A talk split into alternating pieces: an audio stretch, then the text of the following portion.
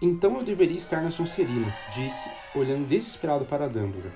O chapéu seletor viu poderes de Slytherin em mim e pôs você na Grifinória, completou Dumbledore serenamente. Ouça, Harry. Por acaso você tem muitas das qualidades de, que Salazar Slytherin prezava nos alunos que ele selecionava. O seu dom raro de falar a língua das cobras, criatividade, determinação, um certo desprezo pelas regras, acrescentou, os bigodes tremendo outra vez. Contudo, o chapéu seletor colocou você na Grifinória, e você sabe o porquê, pense. Ele só me pôs na Grifinória, disse Harry com derrota, porque pedir para não ir para Sonserina. Exatamente, disse Dumbledore, abrindo um grande sorriso, o que o faz muito diferente de Tom Riddle. São nossas escolhas, Harry, que revelam o que realmente somos, muito mais do que as nossas qualidades.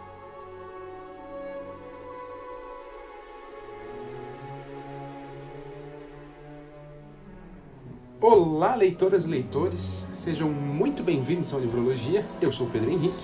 Eu sou o TH Magaldi. E como já puderam perceber, hoje é episódio de saga. Depois da gente ter atrasado por aqueles motivos, que eu apareci no Story pela primeira vez, fiz lá o Story super sério falando.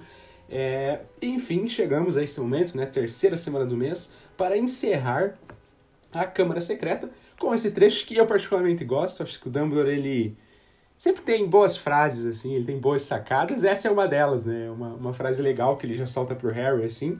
Então é um trecho que, que, que é legal da Câmara Secreta. Gostei de, de ter lido ele para vocês.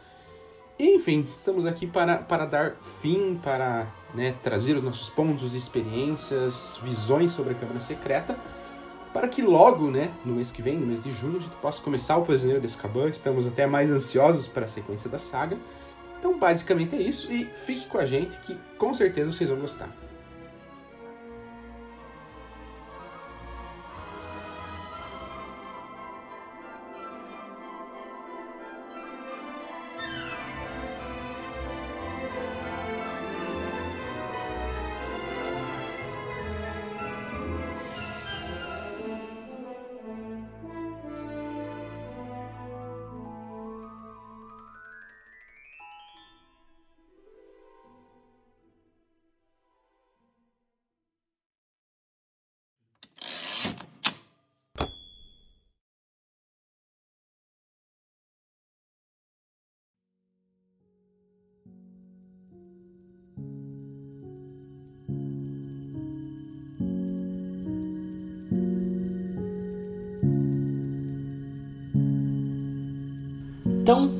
Começar nossa análise da segunda parte aí, da parte final da Câmara Secreta, e eu vou ler um resuminho do que acontece aí do capítulo 11 ao 18, 17, sempre esqueço.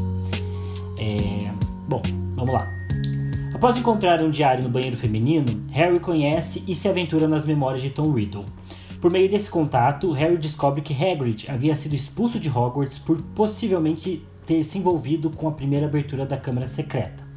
Com Hermione petrificada e fora de combate, Harry e Rony tardam em descobrir o segredo do monstro escondido na Câmara, e o que é suficiente para que Gina Weasley fosse levada. A mescla da coragem dos meninos e da covardia de Lockhart levou os três à Câmara Secreta, onde Harry descobriu que Tom Riddle era, na verdade, Lord Voldemort e foi obrigado a enfrentar e matar o Basilisco.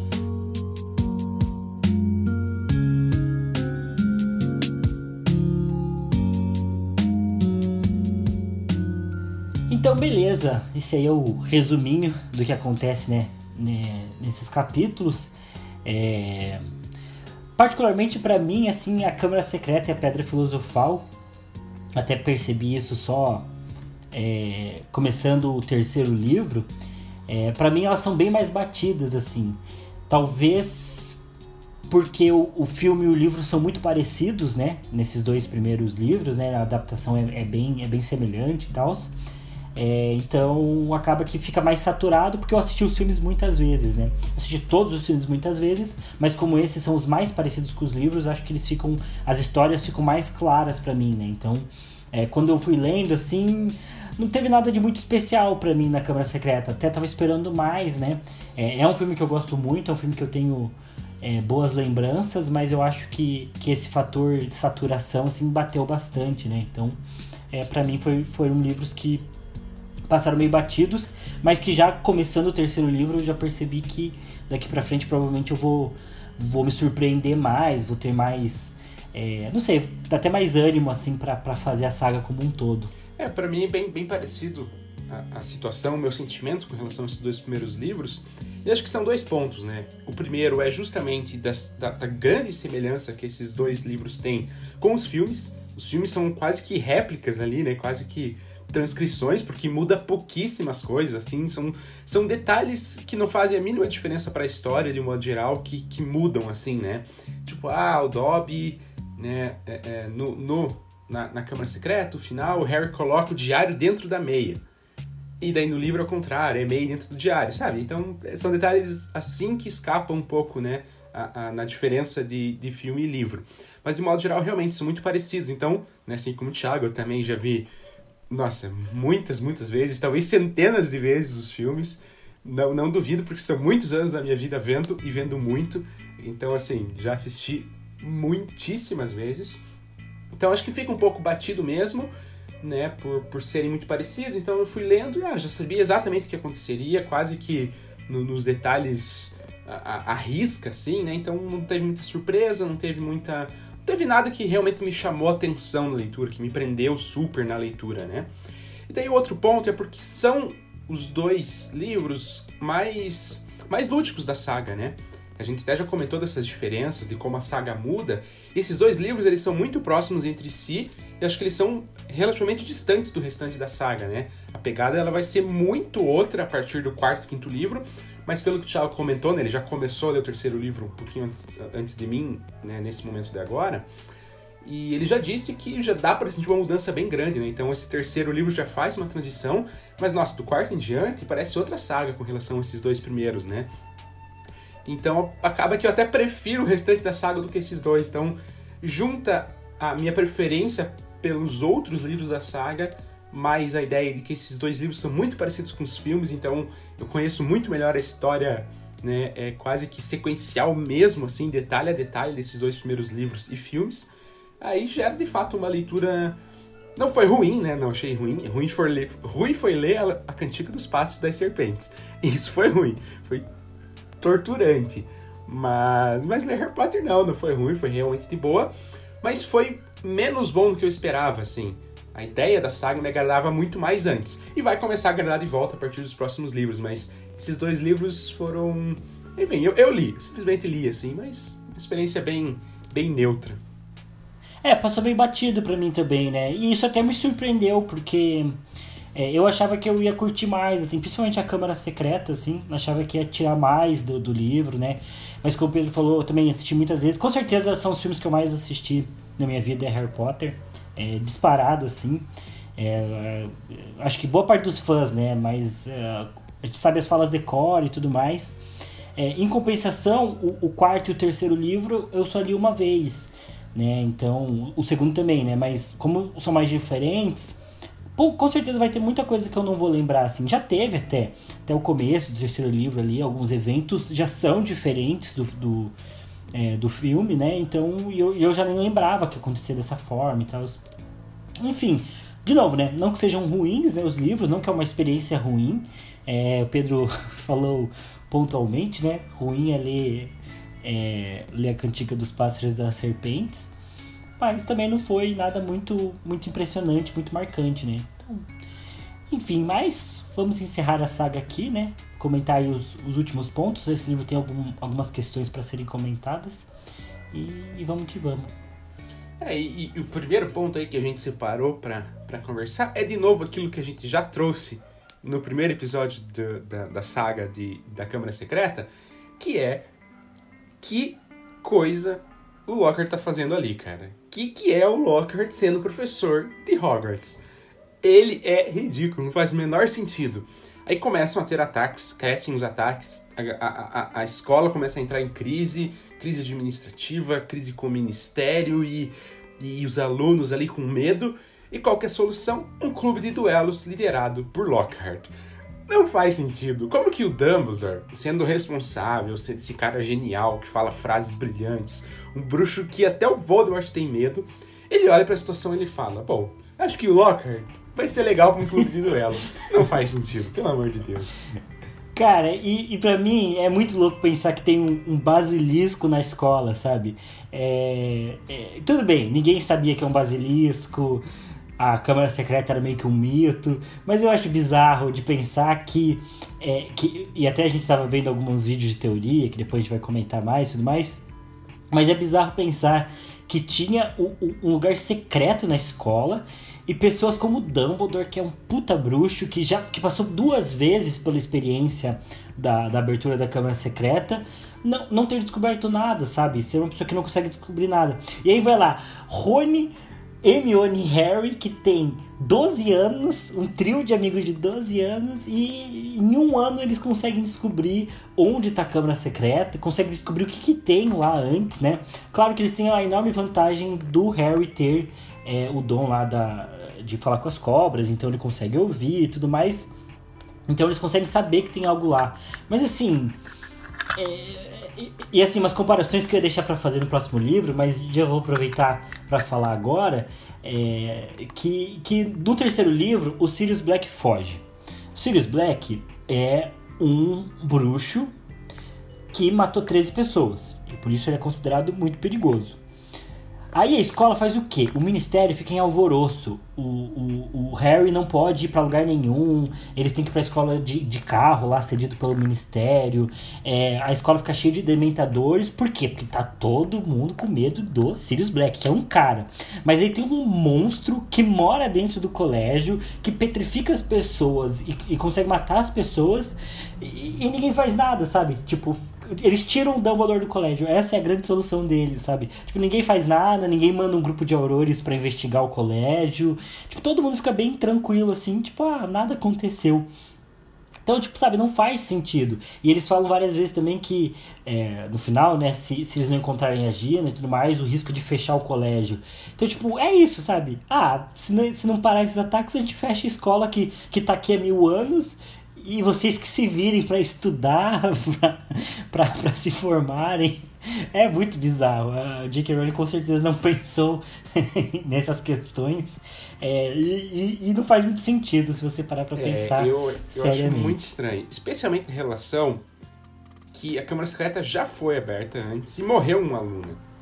Daí, uhum. 50 anos depois, acontece de novo. Cara, nesses 50 anos, as pessoas simplesmente esqueceram. Então, tipo, o Voldemort parou de fazer os ataques, porque ele não queria que Hogwarts fosse fechada. E aí, beleza, sumiu o ataque, vamos esquecer isso, não precisamos mais investigar, não precisamos descobrir, fazer mais nada. A gente soube, a gente sabe que tem uma câmera escondida e um monstro que mata pessoas, mas tudo bem, vida que segue, vamos seguir Hogwarts, vamos esquecer isso. Não faz sentido. Cara, teria como, como tinha que ter sido descoberta, investigada. O Dumbledore, cara, é o Dumbledore. Ele, ele ia conseguir saber. É, é, eu, acho, eu acho um pouco estranha essa relação, assim. para mim não faz sentido. É, até porque, tipo, tem. É, tem um, um fã, Tudo bem, que eles falam que o Tom Riddle acusou o, o, o Hagrid. É, e aí o Hagrid é considerado culpado, ele é expulso. É, e daí, posteriormente, eles vão lá e prendem o Hagrid também, né? Isso acontece. Mas assim, eles demoram super para prender o Hagrid. Ninguém vai lá conversar com o Hagrid. E o Dumbledore já sabia que não era o Hagrid. Tanto que ele convence o Hagrid a não ser preso. Ele só é expulso e ele ainda mantém o Hagrid dentro da propriedade, né? Como, como caseiro ali, né? É, como guarda-caças. Então, assim, é, é, é, muito bizarro essa relação. E, cara, tem um fantasma da menina que morreu no banheiro da escola, para lembrar todo mundo, sabe? Será que o Dumbledore nunca se importou? Ninguém pensou em ir lá investigar e falar pra menina assim: Ó, oh, como é que você morreu? você não lembra de alguma coisa? Tem que investigar. E, tipo, não, sabe? Então, é. Quem não percebeu é e não bizarro. pensou foi a J.K. Rowling, né? Isso sim, não o Dumbledore. É, isso sim. Não, e sem contar que daí no terceiro livro também, o, o, o Hagrid vira professor de Hogwarts. Ou seja, para ser professor de Hogwarts não precisa ter nenhum critério. Tipo, você precisa estar disponível. e é até isso que eles falam do, do Lockhart. Ninguém queria ter um Lockhart disponível. Ah, vai tu. Se não tem tu, vai tu mesmo, né? E pronto. Só que, tipo, é ridículo. Tá pior que Brasil, Hogwarts, hein? E lá, é, esse começo é, é realmente estranho. Depois as coisas começam a fazer mais sentido. Mas desse, é o que a gente já comentou, né? Muda muito, várias coisas mudam desses dois pro restante, né? Parece que aqui a história não tá bem estruturada ainda, ela não tá muito fechadinha, várias pontas soltas e estranhas, que depois ficam um pouco melhores. Um ponto também que, que me saltou quando eu tava lendo, eu quero trazer aqui rapidinho, é. Cara, como o Hagrid é velho, né? E o próprio Voldemort também é velho. Porque, ó, era 50 anos atrás que tinha acontecido. Então o, o, o já tem pelo menos 50 anos. E aí ele já, não sei quanto ele tinha na época, 14, 15, um pouco menos, mas então ele vai ter ali entre 60 e, e 70 anos, basicamente, enquanto a história tá acontecendo agora. Mesma coisa o Voldemort, né? Um vilão já super velho e tal. Acho, acho estranho, nunca pensei neles como, como velhos.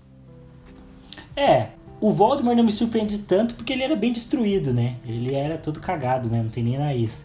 E aí o Hagrid, acho que ele não tem aparência de velho, até porque ele é um gigante, ele é meio gigante, né? Mas se você parar pra pensar, o Dumbledore é muito mais velho. O Dumbledore é acabadíssimo, né? É. Porque ali na, na Segunda Guerra Mundial, que é a época do, do, do Grindel, né? O, Voldemort, o Dumbledore já, já devia ter uns 20 e poucos anos, tudo mais, então... É, apesar de que a história do livro se passa nos anos 90, né? Então tem uns anos a menos aí do que, do que nos filmes, por exemplo, né? Uh, mas não sei, assim, ainda assim o Dumbledore bem velho, o Hagrid bem velho. Então, todo mundo velho. É, mas um outro ponto que eu ia comentar é que isso que o Pedro falou, né? Que depois as coisas começam a fazer sentido.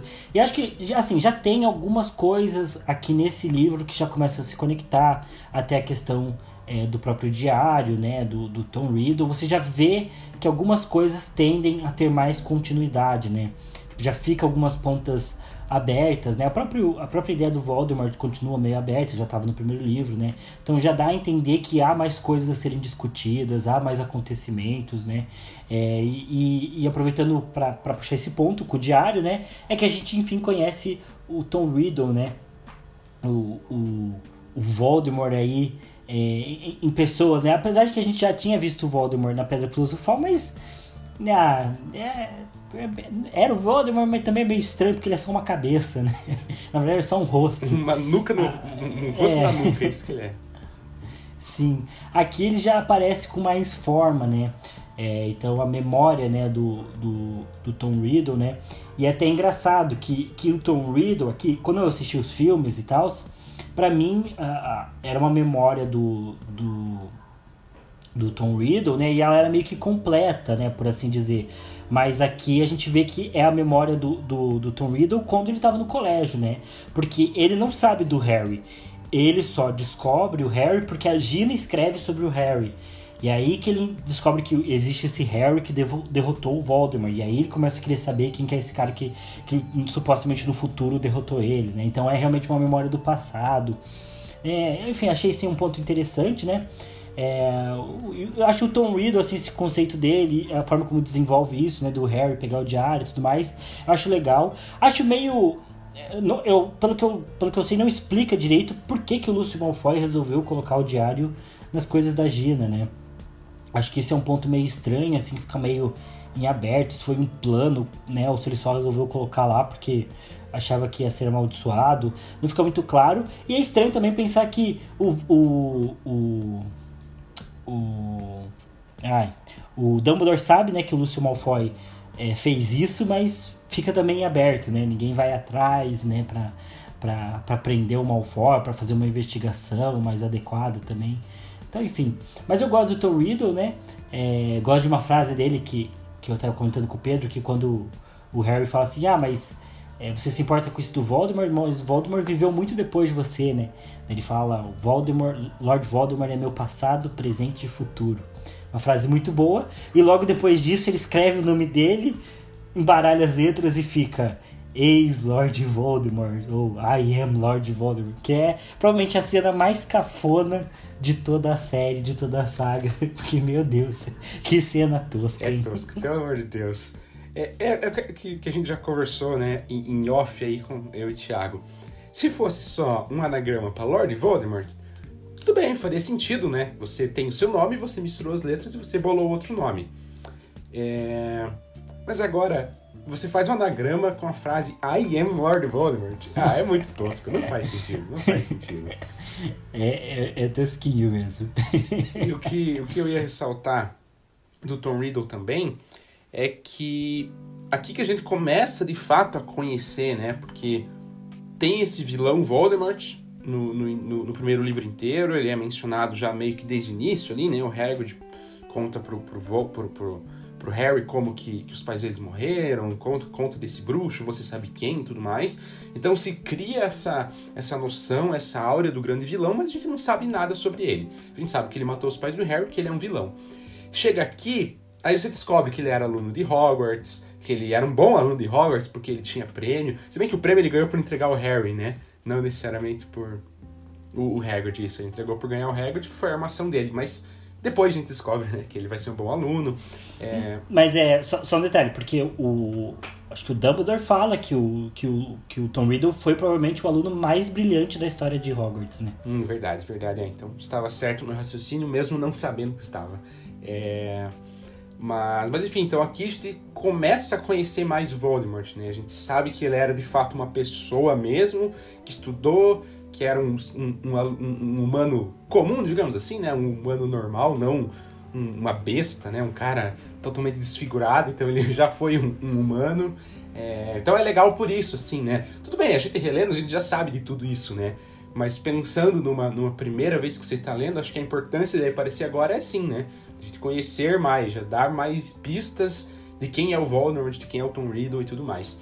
Isso que o Thiago falou é, é, é verdade, não tinha né, reparado e pensado, mas é, é, é exatamente isso, né? É, no filme, parece que o, o, o Voldemort já conhecia o Harry normalmente, né? E aqui não, ele conhece pela Gina mesmo, né? Então ele não sabia de Harry Potter porque a memória não era né, eterna, era uma memória daquele, daquele recorte de tempo do, do, do na escola, né? Então não sabia o que aconteceria na sequência, não sabia que se tornaria um bruxo das trevas poderoso. É... E enfim, simplesmente colocou a memória dele ali, e aí a Gina contou do Harry, e aí ele soube do Harry, quis conhecer o Harry e acabou conhecendo, né? Mas não tinha essa relação do próprio diário já sentir que o Harry tinha derrotado simplesmente por ser o Harry, assim, né? É mais porque a Gina contou mesmo, não tinha reparado, interessante pensar nisso mesmo. É, e esse é um dos problemas também de assistir muitos filmes e tudo mais, né? Porque, é, realmente, para quem tá lendo pela primeira vez, mesmo que já conheça o Voldemort, já tenha assistido um pouco dos filmes, já conheça alguma coisa, mas pode ser uma surpresa muito grande pra pessoa pensar: ah, meu Deus, esse cara é o Lord, Lord Voldemort, nossa, é plot twist, né? Então, é, até entender que o, que o Lord Voldemort foi um cara que frequentou a escola e que ele também falava a língua das cobras. É, tudo isso é algo interessante que vai surpreendendo, né? É, e para pra pensar que o Harry, ele já fala com cobras no primeiro livro, né?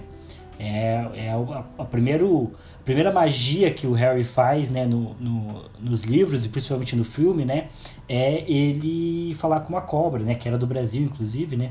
Quer dizer, ela nasceu em cativeiro, mas a espécie dela era do Brasil. Ele conversa com ela, né, então é, isso é já é um ponto interessante e agora você descobre que não, que isso é do Voldemort. Então, é um livro que tem vários plots, acho que para quem tá, tá lendo pela primeira vez, né? Acho que é um bom livro. Acho que é um livro muito melhor também é, do que, a, do que a, a Pedra Filosofal até. É muito mais conciso já. Mas pra gente que já viu muitas vezes, já viu filme muitas vezes, já começa a olhar mais pros defeitos do que pras qualidades, né? É, então isso é um, é, é um ponto. É, e esse ponto, né? É, é isso que o Thiago falou, né? A gente aqui, como já conhece, acho que boa parte dos ouvintes, a gente sabe que boa parte dos ouvintes também já conhece, acaba que a gente está focando aí nessas falhas e tudo mais. É, mas, pensando numa primeira vez, o livro ele realmente tem, tem suas qualidades. É, mas nesse ponto que o Thiago falou, né, do, do Harry ser ofidioglota, né, ele conseguir falar com as cobras, é, é, que se desenvolve boa parte da trama ali do, do meio do livro, digamos assim, né, que é as pessoas sabem que a Câmara Secreta foi aberta, as pessoas sabem que estão acontecendo ataque, ninguém sabe quem está comandando, ninguém sabe quem é o herdeiro do, Salazar Slytherin, é, mas as pessoas veem o Harry falando a língua das cobras em público, né? Isso assusta. E aí começa toda uma questão de suspeitarem do próprio Harry, né? Então, as pessoas começam a achar, os alunos da Lufa-Lufa se escondem do Harry para falar do Harry, se assustam quando o Harry tá perto. É, então começa toda essa construção de que parte do livro ele não, não deixa claro que o Harry é totalmente inocente. Até o próprio Harry começa a pensar, cara, será que sou eu? Porque a Hermione fala, né, olha, não é comum falar a língua das cobras e não tem como a gente ter certeza que você não é herdeiro dele. Aí vai o Harry e pensa, putz, o chapéu seletor queria me colocar na Sonserina, eu que pedi para não ir. E aí começa a ter essa, essa, essa confusão dentro do livro que, que deixa o Harry como um suspeito no primeiro momento, né? Até publicamente, até talvez um pouco para ele, ele fica um pouco assim. E as coisas elas só mudam, né? Com o diário do Tom Riddle, justamente, né? Que aí vê que é o Hagrid e o Harry já não acha mais que é ele, nem o Rony, nem a Hermione. E aí eles já. Nem sei se a Hermione sabe, na verdade, talvez ela já esteja petrificada. Acho que é só o Harry e o Rony que vão lá. Mas enfim. É, então eles ali já mudam o foco. Daí agora eles vão investigar o Harry e daí toda a trama decorre, né? Mas. Vão investigar o Hagrid, perdão. Já confundi duas vezes Hagrid com Harry. É, mas esse ponto só que eu queria destacar, né? Que tem o Harry como um possível suspeito, assim. Até o próprio livro deixa isso em aberto. É, e eu lembro que a primeira vez eu fiquei meio chocado, assim, a primeira vez que eu vi o filme. Porque justamente tem essa. Até no filme traz isso, né? Eu fiquei, cara, será que é o Harry mesmo? Não, não pode ser. Eu fiquei torcendo para que não fosse, né? Então acho que também, né? Pensando numa leitura de primeira vez pensando nessa questão do Harry falar com as cobras e tal, existe esse momento do livro que ninguém sabe quem é o herdeiro e o Harry se torna um suspeito. Né? E a, a trama até fica um tempinho nisso, e aí, enfim, depois a gente descobre que não, mas tem um momento que você fica meio, meio em dúvida se o Harry pode ter feito essas coisas ou não. É, inclusive o Harry ouve vozes, né? É, que também não é um ponto muito bom, que o Rony fala que não é um ponto bom, né? No, no mundo dos bruxos ouvir vozes e tudo mais. É... e eu sempre lembro que eu, eu assistia Harry Potter quando eu era mais novo, e cara, sempre minha avó chegava na parte do basilisco falando: Matar Sinto o cheiro de sangue, morte, quero matar. E falava, puta, daí minha avó chegava, ouvia. Dona Beatriz ficava louca já. É, é coisa do diabo. É, Harry Potter não se ajuda também, né? Mas enfim. É, então, realmente o que o Pedro falou faz sentido. E isso me lembra uma, uma outra teoria, até, né? Mas acho que é mais um, um uma linha de raciocínio assim, de que muita gente, de certa forma, esperava que o Harry fosse o sucessor do Voldemort. Então que, que não era muito claro, né? É, porque tem que pensar que, que, que o que aconteceu lá em Godric's Hollow, né, na noite que os pais do Harry foram mortos, é, a profecia da, da Trelawney, Trelawney, que eu nunca sei falar o nome dela, né, da professora de, de adivinhação, esses pontos eram segredo, né? É, e coisas que, que, tiveram que ser pensadas, entendidas, principalmente pelo Dumbledore, e aí o Snape vai saber disso também, né? É, mas sem pensar que as pessoas do mundo bruxo, elas acreditavam que o Sirius que era o culpado de muita coisa, né? E ninguém entendia o que, que aconteceu, como que o Harry saiu vivo daquilo lá. Então, é, existe essa, essa linha de pensamento, essa teoria de que diz que os bruxos das trevas acreditavam que o Harry seria o sucessor do Voldemort, que ele era também um bruxo das trevas, é, que tinha nascido já com muitos poderes incríveis e que por isso ele tinha conseguido derrotar é, o, o, Voldemort, né? É, e tanto que é por isso, né, que o Draco Malfoy vai se apresentar para o Harry no primeiro momento, né?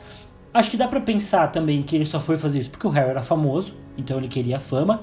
Mas se você pensar que a família do Draco claramente ainda era bem ligada às artes das trevas e bem ligada ao legado do Voldemort, faz sentido acreditar que o Draco foi criado, né, e incentivado a, a ser amigo do Harry, pensando que o Harry seria um possível sucessor, né?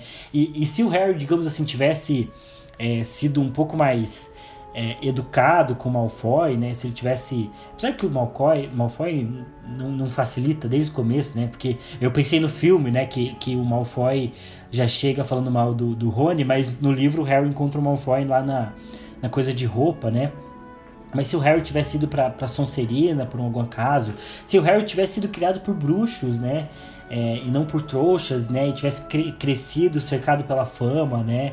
E por, por essas questões, será que ele não teria, né? Ido mais pro lado, é, talvez, de ser um Sonserino mesmo e posteriormente ficando próximo do Malfoy e assumido esse lado dele de Tom Riddle, o Harry poderia ter sido talvez né, um sucessor é, do Voldemort, né? Pelo menos essa seria a linha de raciocínio é, do, dos Bruxos das Trevas, o que faz muito sentido você pensar que por isso que as pessoas suspeitam tanto do Harry, né? E elas vão suspeitar do Harry até o quarto livro, né? Quando o Harry tem o nome no cálice de fogo, as pessoas vão ficar do lado do Cedrico e vão ficar contra o Harry. Então existe um certo ódio do Harry. Pode ser porque ele é muito famosinho, né? E sempre se destaca e tá sempre metido nas coisas. É, é, eu não sei se eu ia gostar tanto do Harry. Eu provavelmente não.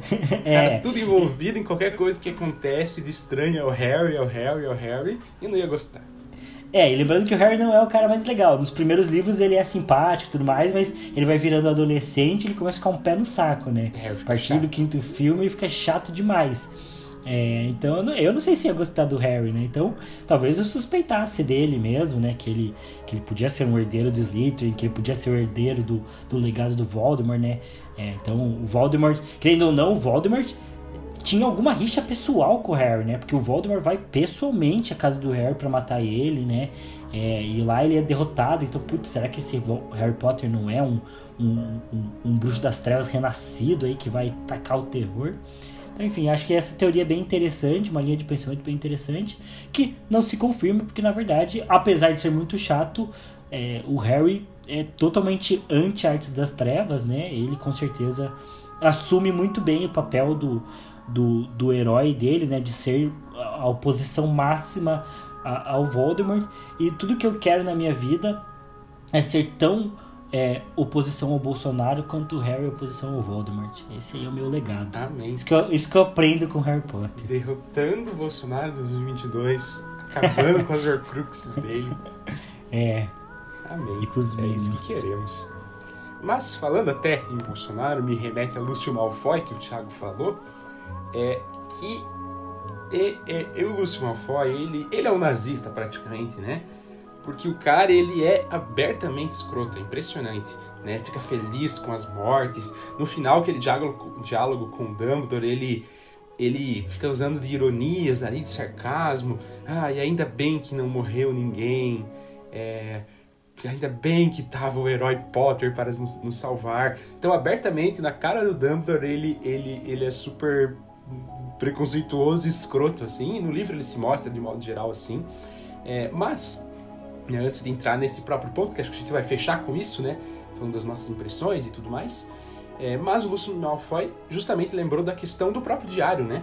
Que foi ele quem colocou o diário, que gerou toda essa questão, e que, por um acaso, aqui, né, é, é, se mostra pela primeira vez, ainda não com esse nome, depois a gente descobre, mas é aqui a primeira aparição da Horcrux, né? A primeira Horcrux que aparece em Harry Potter, que só lá no, no no sexto livro, acho que nem no quinto se comenta, né? Eu acho que é lá no sexto mesmo que a gente vai descobrir o que é Horcrux e tudo mais. Que particularmente eu gosto bastante da ideia. Eu acho que é um dos pontos legais da saga e do Voldemort, né? De ter criado esses Horcrux, dividido a alma. Eu acho legal. É, e aqui que aparece pela primeira vez, né? É, e aí eu, eu né, já me perguntava, mas até me pergunto agora aí, né? Se, se vocês também se perguntam e e querem conversar sobre, podem mandar e-mail pra gente, podem mandar coisas no Instagram. É... Mas é assim, será que o Lúcio Malfoy ele sabia que era o Horcrux? Tipo, ele sabia da existência de Horcrux em específica e ele sabia que o diário era? Ou simplesmente foi o que o Thiago comentou, né? Tipo, ah, ele achou que era amaldiçoado, era um diário do Tom Riddle, ele sabia quem era Tom Riddle, é, e ele resolveu colocar ali nas coisas da Gina, né? É, então eu não sei se se já nesse momento se já tem essa dimensão de que o diário é o Horcrux. Até o próprio Dumbledore, né? Será que pegando ali ele já sente que é o Horcrux? Será que ele vai descobrir mais depois? É... Enfim, então é a primeira vez que aparece e eu não sei se, se já nesse livro existe essa noção de que seria o Horcrux, né? Especialmente do Lúcio Malfoy. Do tipo, não sei, cara, para... talvez não, né? Não sei se faria sentido ele, ah, estou aqui com o Horcrux do Voldemort, vou simplesmente deixar ela na mão de outra pessoa. Não sei. Faria também pelo fato de que, ah, posso fazer o Voldemort voltar? Não sei, não sei dizer. Eu acho que não, acho que ele não sabia. Acho que eles não sabem sobre o Horcrux. Primeiro porque o livro deixa entender que o Horcrux é um assunto é, bem restrito e que não é todo mundo que sabe sobre isso, né? É, segundo porque é, no sétimo livro o Voldemort deixa a taça, né? De, da Lufa-Lufa no cofre da Beatrix. E eu acho que eles não sabem que é o Horcrux, mas também ao mesmo tempo eles sabem que é um item muito importante. Tanto que quando, é, quando a, a Beatrix né, descobre que pensa na possibilidade da, da Hermione ter estado no cofre, ela vai lá torturar ela e tudo mais. Uma cena pesada, inclusive. É, porque. É, porque sabe que tem um item do Voldemort lá, é muito precioso, fica com medo deles terem roubado, né? Então eu não sei se o Lúcio Malfoy sabia que era o Horcrux, e se ele soubesse que era algo tão importante do Voldemort assim, se ele deixaria tão displicentemente na, na sacola da Gina, que podia facilmente ter, sei lá, jogado fora, né? e teria se perdido ali o Horcrux. É, então acho que não, acho que ele fez só porque ele achou que era amaldiçoado, talvez. É, nem sei se ele tinha noção, nem sei se ele tinha a intenção de fazer ser aberta a câmera secreta. Isso é até um problema do livro, acho que isso é bem vago, né? É, então sei lá. Mas uma coisa que eu sei é que até onde eu, até onde eu vi, né? Até o próprio Caco lá do, do Caldeirão Furado, ele fala isso que é a partir do diário que o Voldemort, que o Dumbledore começa a pensar nas Horcrux, né? Então é quando ele tem o contato com o diário Tom Riddle destruído, né? E sabe o que, que o Harry fez e sabe o que, que o diário fez. É aí que ele começa a investigar é, com a possibilidade do Voldemort ter Horcrux, porque já era uma história de que o Voldemort seria imortal, né?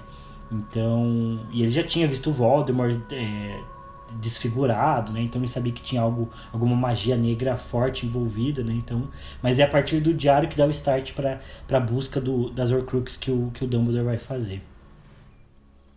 É, e, e até pensando ainda nessa questão, é, o diário acho que ele não causa nenhum efeito no Harry, né? Porque o Harry fica bastante tempo com o diário, não sei se ele muda a perspectiva dele. De, tipo, porque o, o, o as outras Horcruxes, em geral, fazem isso, né? O, o colar, né? o medalhão é, é a mais a mais forte nessas questões, né? Que o cara tava usando, fosse Harry, fosse Rony, fosse qualquer um, ficava super transtornado e tal. Tem, aqui, tem até aquela ideia, né, de do Harry ser Horcrux e os tios dele. A gente já falou, né, no, no, nos primeiros episódios, de os tios dele tratarem mal por ser Horcrux e tal. Mas o Diário eu não, não sei. Ele deixou a Gina muito transtornada, mas daí não sei se pelo fato de ser o Horcrux, acho que é mais pelas memórias mesmo, e o, o Voldemort ali controlando. Mas no Harry, que fica um certo tempo, né? Acho que ele não, não chega a causar nenhum, nenhum efeito diferente no Harry, né? Talvez tenha que usar a Horcrux, né? Talvez essa seja a regra. De alguma forma você tenha que realmente utilizar a Horcrux, porque é, essa é a pira, né? Porque o Rony, ele usa o medalhão, o Harry usa o medalhão, então por isso que eles ficam mal, né? É, e a Gina usa muito o diário, né? O Harry pode ficar com o diário bastante tempo, mas ele usa pouco, né? É, só tem um, parece que um contato escrevendo no diário, né? A Gina já usa o diário como diário mesmo, né? Ela escreve lá, ela coloca os sentimentos dela lá, e é por isso que o diário começa a ter efeito sobre ela. E também tem o fato de que o Rony, particularmente, estava bem mal, né? Na época que ele usa o medalhão. De certa forma, acho que isso foi um critério também, né? Ele tava ele fala né, que, que o medalhão afetava muito mais ele, ele estava com o braço ferrado, estava é, cansado, enfim, estava mal, né? É, então tem isso, né? Mas isso me lembrou que, que, que, o, que o Diário não é o primeiro Crux que aparece, né? O primeiro Crux é o Harry. É. mas, mas o Diário é o primeiro o Crux oficial, é, sei lá. O Crux que o, que o Voldemort quis fazer mesmo, né? Sim. Então, sei lá. Também não sei onde é que tava o Sr. Crux, né? Tipo, o Voldemort deixou com o Lúcio Malfoy? É, pois é, dele, tem muito... As outras, eu acho vago. que todas as outras têm, né? A cobra sempre tá com ele. É, inclusive, mas agora é ele morto, onde tava a cobra, né? É... É, mas é que a cobra ele faz depois, né? A cobra ah, é a última Crux ah, é, que ele faz. É verdade, é verdade. A cobra, a cobra ele faz na floresta. Mas para pra pensar, olha o trabalhão que ele teve, por exemplo, para esconder o medalhão. Ele vai numa, ele acha a caverna, ele protege a caverna, não sei o que, coloca os inferes, coloca é, o, aquele veneno lá muito louco. E aí o caderno ele deixa com o Lúcio Monfort e fala, ah, faz o que você quiser. Coloca na bandejinha de uma menina de 11 anos aí e pronto. É meio estranho. Enfim, é como a gente falou, né? Depois de assistir tantas vezes, a gente começa a prestar mais atenção nos, nos, nos defeitos que tem do que nas qualidades, né? Mas, enfim, acho que nada disso estraga o livro, Não, né? de forma alguma. É, para mim, o que, o que estraga o livro é, é a minha própria experiência de já ter visto muitas vezes o filme, né? Acho que isso que para mim deixa o livro menos interessante. Mas, enfim. É, pra mim também. E acho que agora a gente já pode, né, chegar nesse, nesse momento final da nossa discussão. Antes da gente falar rapidamente sobre as teorias e, e momento Weasley, momento Malfoy, que a gente sempre traz, é mais das nossas impressões gerais, né, do, do, do livro. É, de experiência, acho que a gente já adiantou, eu particularmente, né, o Thiago também, mas não sei se ele vai acrescentar mais, mas da minha parte era o que eu comentei no início, que em questão de experiência não foi aquele livro que me envolveu assim.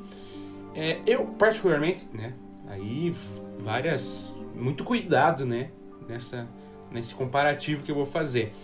Mas eu me envolvi mais com a Cantiga do Espaço das Serpentes do que com esse livro. Né? Não dá nem para comparar a qualidade e tudo mais. Mas é que realmente foi um livro que eu me envolvi muito pouco, essa leitura de Harry Potter, tanto do primeiro quanto do segundo, mas acho que especialmente acho que até desse segundo, assim, acho que o primeiro eu tava mais no hype de começar a, saga, mas esse segundo eu, eu não me envolvi assim.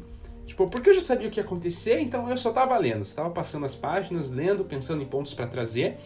Mas assim, não, não foi aquela coisa que me pegou, que me envolveu. A cantiga foi um lixo, mas me envolveu. Me envolveu justamente pela raiva, né? Pelo ódio de, cara, que livro Sim, ruim. a, a conexão foi o ódio, né? Exato, que é uma, uma conexão muito forte, inclusive. É, o ódio é poderoso. O ódio une pessoas, né? Quando duas pessoas né, desgostam de uma mesma coisa em comum, nasce aí uma, um princípio de amizade já. Sim. Mas, mas enfim, então de experiência, de modo geral, né, não, não foi a melhor das minhas leituras. É, acho que vai melhorar bastante daqui pra frente, porque vai ficar mais interessante mesmo, mais... É, é porque eu acho que o que a gente mais gosta de Harry Potter ainda está por vir, né? Tanto eu quanto o Thiago.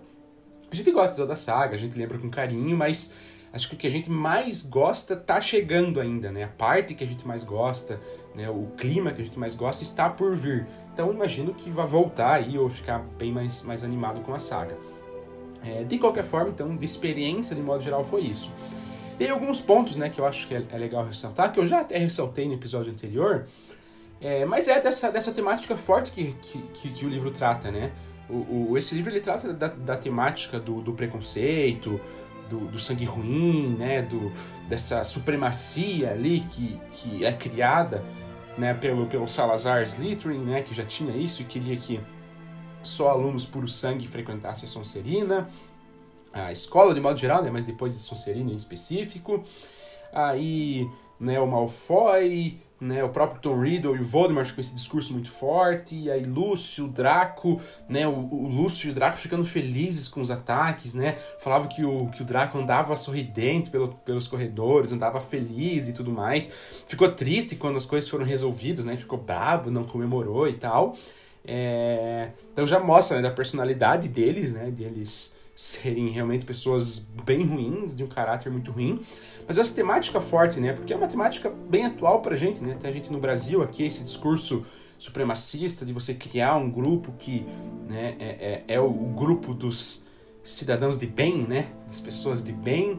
E daí as pessoas que fogem disso daí já não são. É... A gente tem historicamente vários exemplos disso também, né? Eu acho que é uma temática bem forte que começa aqui. E assim, o cerne de Harry Potter é esse, né? É, a, o, o, a história só existe porque existe o Voldemort como vilão. E o Voldemort, a principal motivação é essa, né? É tornar os bruxos a raça soberana, os bruxos puro sangue. É, embora nem ele fosse puro puro, né? Porque ele é de pai trouxa, né? É...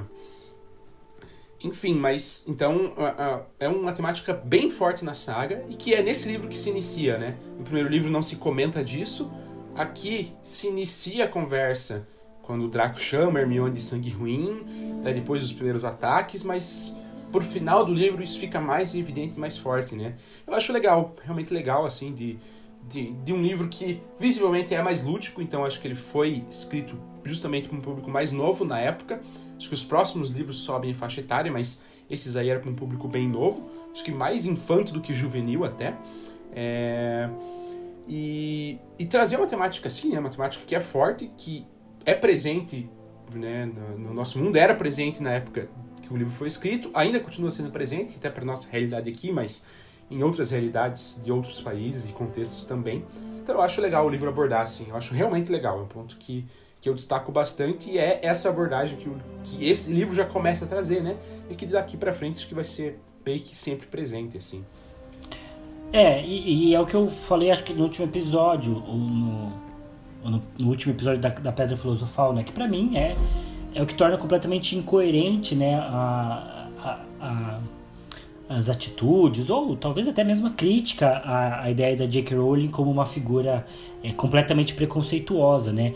É, não estou negando que ela tenha sido preconceituosa, né? Mas as pessoas que querem associar Harry Potter com preconceito ou com atitudes preconceituosas da, da J.K. Rowling, eu acho que não bate. E esse livro é uma prova clara disso. E para mim, é, Harry Potter, a saga Harry Potter como um todo, é, é, a história que mais me faz pensar em como o Brasil tá.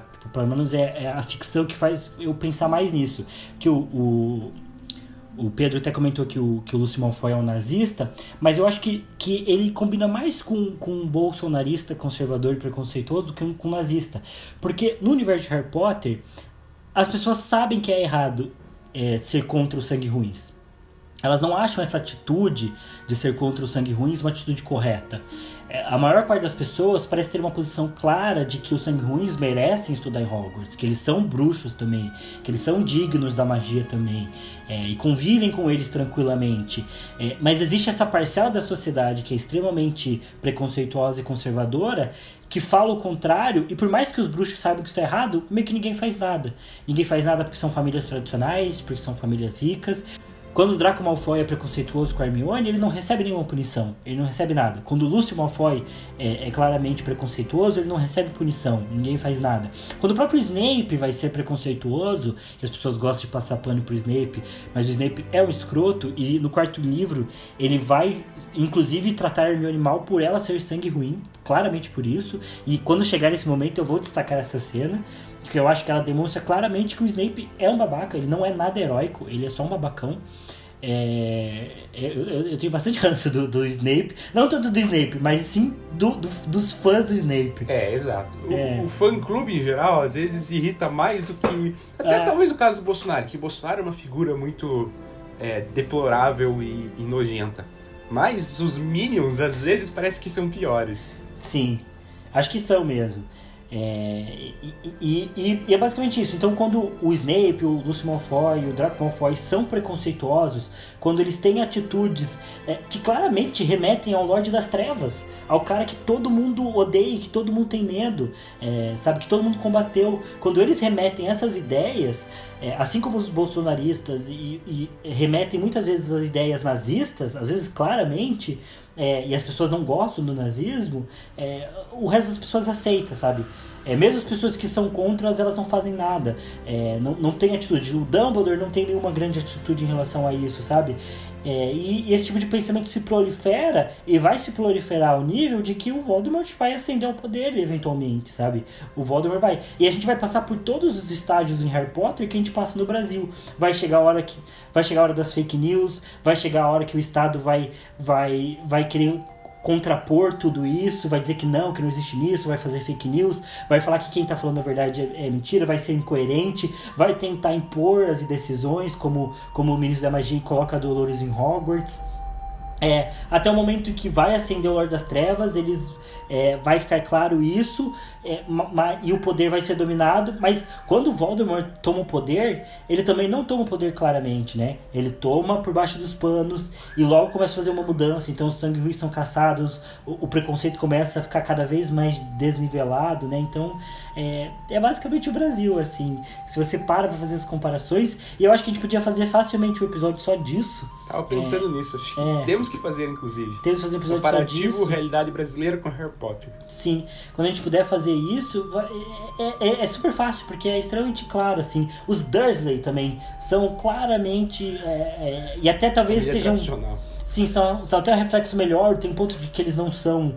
É, não são não são bruxos, né?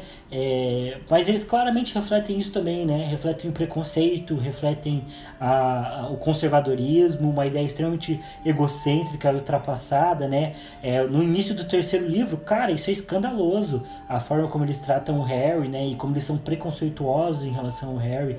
É, então, enfim, é, são muitos pontos que estão aí é, descarados, né? É, até, até a própria questão financeira, né? No quanto do, do Harry Potter, quem tem mais dinheiro também manda mais, né? É, tem mais poder, tem mais influência, né? Isso é um ponto a ser considerado, né? Então, enfim, é, para mim, é, às vezes, até meio, meio surpreendente, assim, de como o Harry Potter é parecido com, com, com, com o Brasil é, bolsonarista, né? Com esse Brasil de democracia em vertigem, né?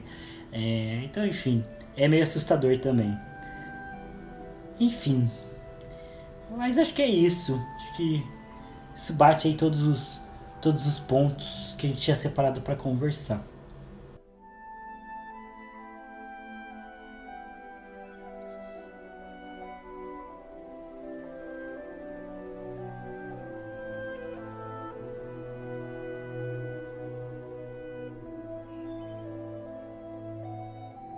É, e agora temos os nossos momentos finais aí, né?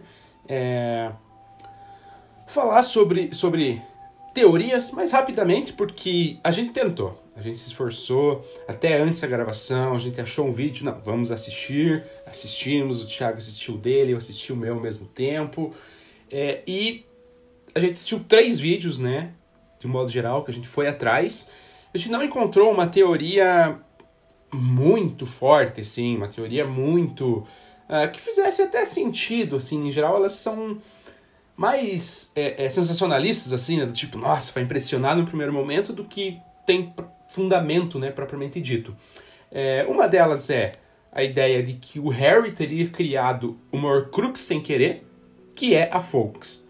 Né? Então a Fênix do Dumbledore seria uma Horcrux do Harry. É... que é bizarro, né? É, não, não, faz sentido, não faz sentido é... nenhum.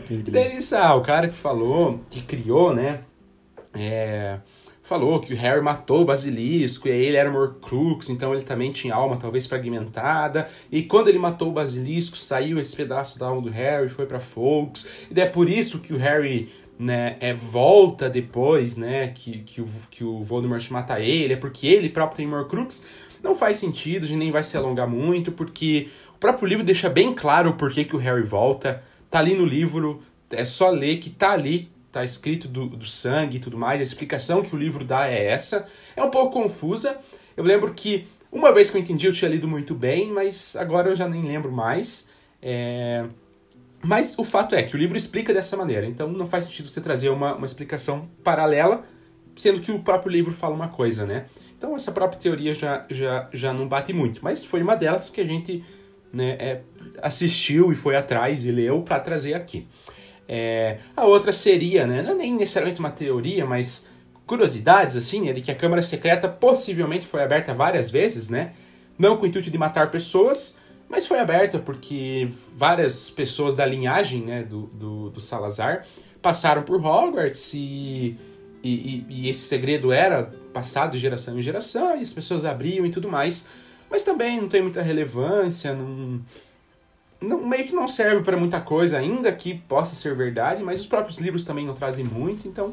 É, isso, isso esse ponto, na verdade, é que seriam os Gaunt, né, que é justamente também a família do, do, do Voldemort, né, do Tom Riddle, por parte da mãe, é, mas isso, se eu não me engano, é um texto da J.K. Rowling no Pottermore, né, que fala sobre a Câmara Secreta e diz que ela teria sido aberta outras vezes. Mas como o Pedro falou, não tá nos livros e é meio irrelevante, assim, na minha opinião.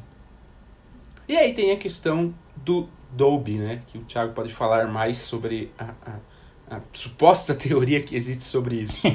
é, tem uma teoria também que o Dolby, é, que os elfos domésticos refletem é, as famílias em que eles vivem, né? Então o monstro é, um, é preconceituoso e rabugento, porque os Black eram preconceituosos e rabugentos. A Wink, que é elfo doméstico, que só aparece nos livros, no, no quarto livro, ela seria meio histérica e teria problemas, porque a dona dela, né, também era histérica e tinha alguns problemas, daí o Wink vai ter problema de bebida e tudo mais. E que o Dobby, é, ele era daquele jeito, né, que gostava do Harry e tinha esse senso mais heróico, que gostava de se punir, porque o, Draco Malfoy era assim em casa, né? Então Draco ele era aquele menino mimado e mesquinho na escola, mas que quando ele chegava em casa ele desabafava com o Dobby, talvez não tratasse o Dobby tão mal e falava do Harry pro Dobby, o que não faz sentido nenhum, não é uma boa explicação. É, é outra coisa de fandom, porque as pessoas também têm uma adoração pelo Draco Malfoy, é, fazem fanfic dele namorando, fazem fanfic dele namorando Hermione. Nossa. É uma é uma piração que as pessoas têm que não faz sentido nenhum e querem também passar um pano pro Draco. Sendo que o Draco também era um menino babaquinha. E ele tem até uma justificativa que o Snape. Porque o Snape era um adulto babaca. O, o, o Draco, quando ele era adolescente, criança, ele cresceu numa família de babacas. E ele era babaca porque ele repercutiu que. ele- o Draco, sim, era um reflexo do que ele tinha em casa, né? Então, ele era babaca porque os pais dele eram babacas também. E, e ele fazia isso na escola. Mas daí dizer que ele desabafava com o Dobby. É uma forçação de barra, também não faz sentido nenhum. Então, é, as três teorias a gente viu também no Caldeirão Furado. Caldeirão Furado, um dos patrocinadores informais aí do, do Livrologia. É, então você pode procurar lá. É, acho que nem vale a pena deixar na descrição do podcast, porque são teorias ruins, mas fica aqui a menção. Mas assim, todas as teorias fracas, né? Que o próprio Caldeirão Furado é, desmente, né? Essa do, do, do, do Draco e da, da Folks, como Horcrux do Harry, desmente e ele fala mais sobre a questão dos Gaut ali é, terem aberto a câmera secreta, que ele gosta, mas eu particularmente acho tosco. Eu também não, não gostei, assim, não, não me empolgou, porque eu acho que é irrelevante, simplesmente irrelevante. É, tipo outra que a gente comentou, não lembro, uma das primeiras teorias que a gente trouxe, é, também, assim, Ah, eu não lembro lembro- qual foi. eu não lembro se foi da Pedra Filosofal, Eu acho que foi da pedra, né? Que a pedra simbolizava o, é, as figuras paternas do Harry. É, né? mas que, que mesmo que seja verdade, né, essa da Câmara ter sido aberta, não, não muda nada, assim, eu acho irrelevante. É, teoria legal é aquela que tem fundamento, que é embasada e que ela faz diferença na história, né? Que, de fato, se aquilo acontecer, é um impacto legal. É, mas ah, a Câmara Secreta ser aberta várias vezes, mas ninguém usou nada pra matar ninguém. Ah, ferre-se, É. sabe? Não, não serve de nada. É o famoso encher linguiça, né? É, exato. É, É. querer, querer emendar alguns pontos da história que talvez fosse melhor deixar sem, J- sem nada. A J.K. Rowling tinha que botar conteúdo no Pottermore e começou a inventar. E assim, não tá errado, gente. É o trabalho dela. Ela criou o site lá, eles precisam de conteúdo extra.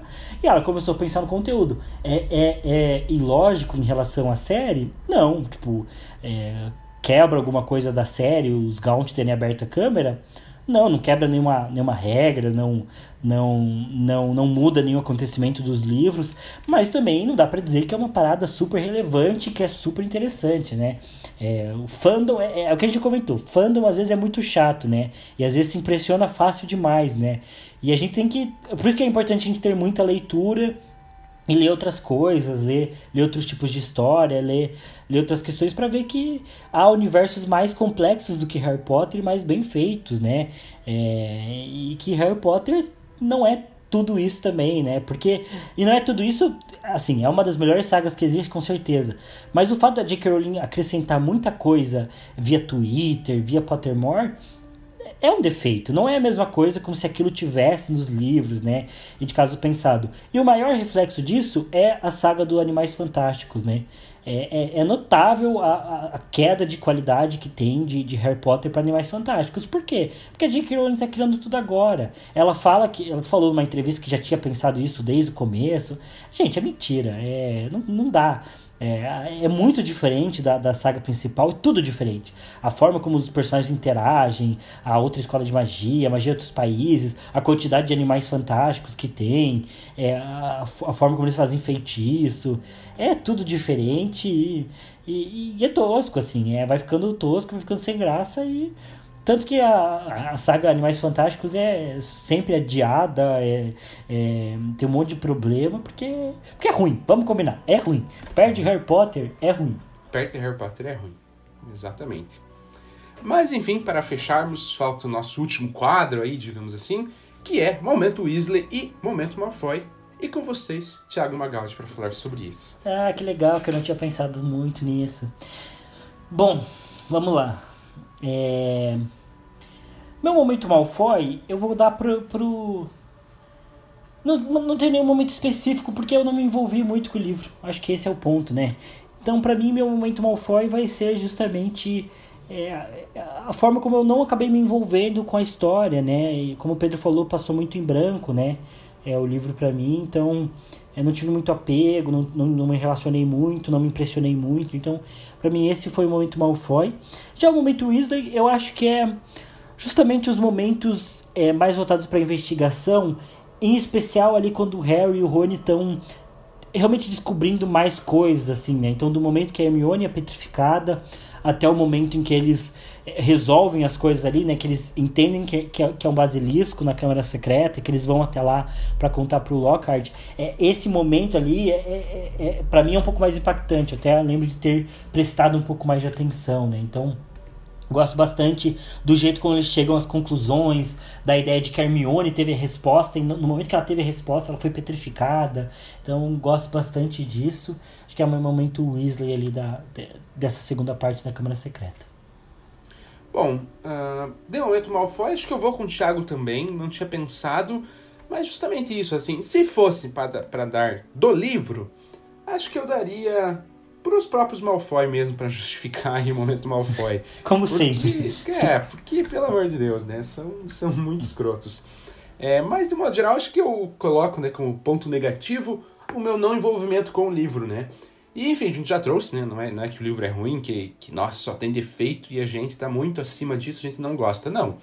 É, é pelo contexto mesmo, a gente já conhecer muito, é, o, o filme ser muito parecido e tudo mais, e serem de fato os livros que a gente menos gosta né, na série como um todo. Então, enfim, tem, tem vários motivos para isso, mas acho que de modo geral é, o meu não envolvimento também é um momento Malfoy. E momento Weasley eu vou dar para a relação Harry-Dumbledore, porque eu gosto muito nesse livro, assim, do Dumbledore ter falado que uh, enquanto alguém fosse leal a ele, ele ainda estaria ali na escola. E daí o Harry na câmara é leal, né? Fala, não, Dumbledore e tudo mais. E aí vem a Fawkes, vem a, a espada. Eu gosto, assim, dessa, desse, desse poder que o Dumbledore tem que tá além dele pessoalmente, assim, que meio que é um, uma áurea do Dumbledore, assim, que se estende do corpo dele, assim, que ele é poderoso meio que uma entidade, né? O Dumbledore é uma entidade mágica muito forte. É, que chega até o Harry no momento que ele é leal e chega a Fawkes e tudo mais. Então eu gosto. Gosto muito do Dumbledore, também do Voldemort, né? Acho que os dois são entidades, né? Um, um do bem e um do mal. É, né? que se estendem unicamente ao seu corpo físico, digamos assim. É, mas gosto bastante dessa nesse livro assim, né, dessa lealdade que Harry mostra e do Dumbledore estar presente mesmo estando ausente, né? Acho legal. Legal, então. É... Acho que é isso. Acho que batemos todos os pontos que a gente tinha se proposto a falar, né? Fizemos todo o estrago que podíamos. Sim, fechamos aí mais um livro de Harry Potter. Tá andando, hein? E o ano tá andando também, Pedrão. Porque Nossa, rápido, hein, cara? Já estamos quase em julho. Semana já... que vem Thiago casa aí, gente. Eu caso semana que vem conta regressiva aí. É... E a gente planejou isso no começo do ano. A gente fez a planejamento aí, Harry Potter, já rolou bastante coisa já estamos no terceiro livro, né? É... Enfim, fico, fico feliz aí. Inclusive, esse episódio é o episódio número 30 do Livrologia. Olha só. Olha só. Batemos 30 episódios aí, fielmente, com algum, alguns breaks aí durante as semanas que aconteceu. Mas, mas enfim, acontece mesmo, né? Normal. É, na semana passada, inclusive. É, não, semana retrasada, né? Inclusive era por isso que a gente tinha um episódio extra, porque já gravado, porque a gente sabia que isso eventualmente poderia acontecer. Inclusive temos que gravar um novo episódio extra, né?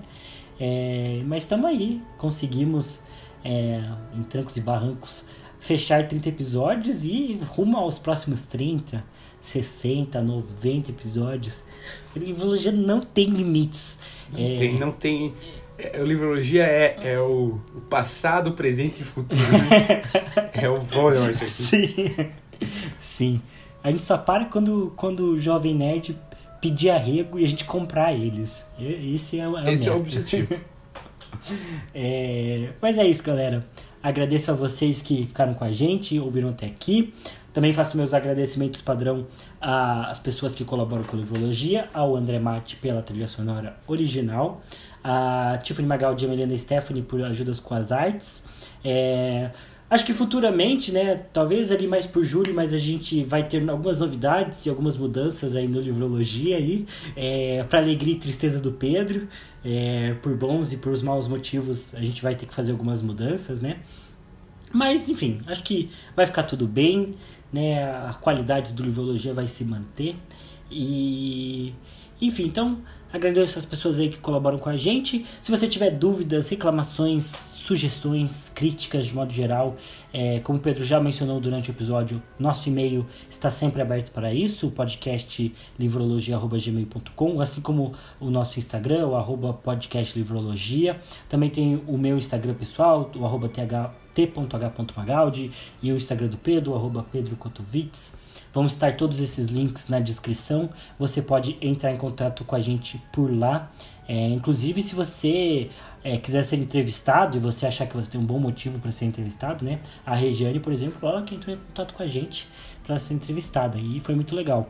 Então, é, converse com a gente, a gente vai adorar conversar com você também. É, e acho que é isso, né? Vamos deixar aí os links na descrição.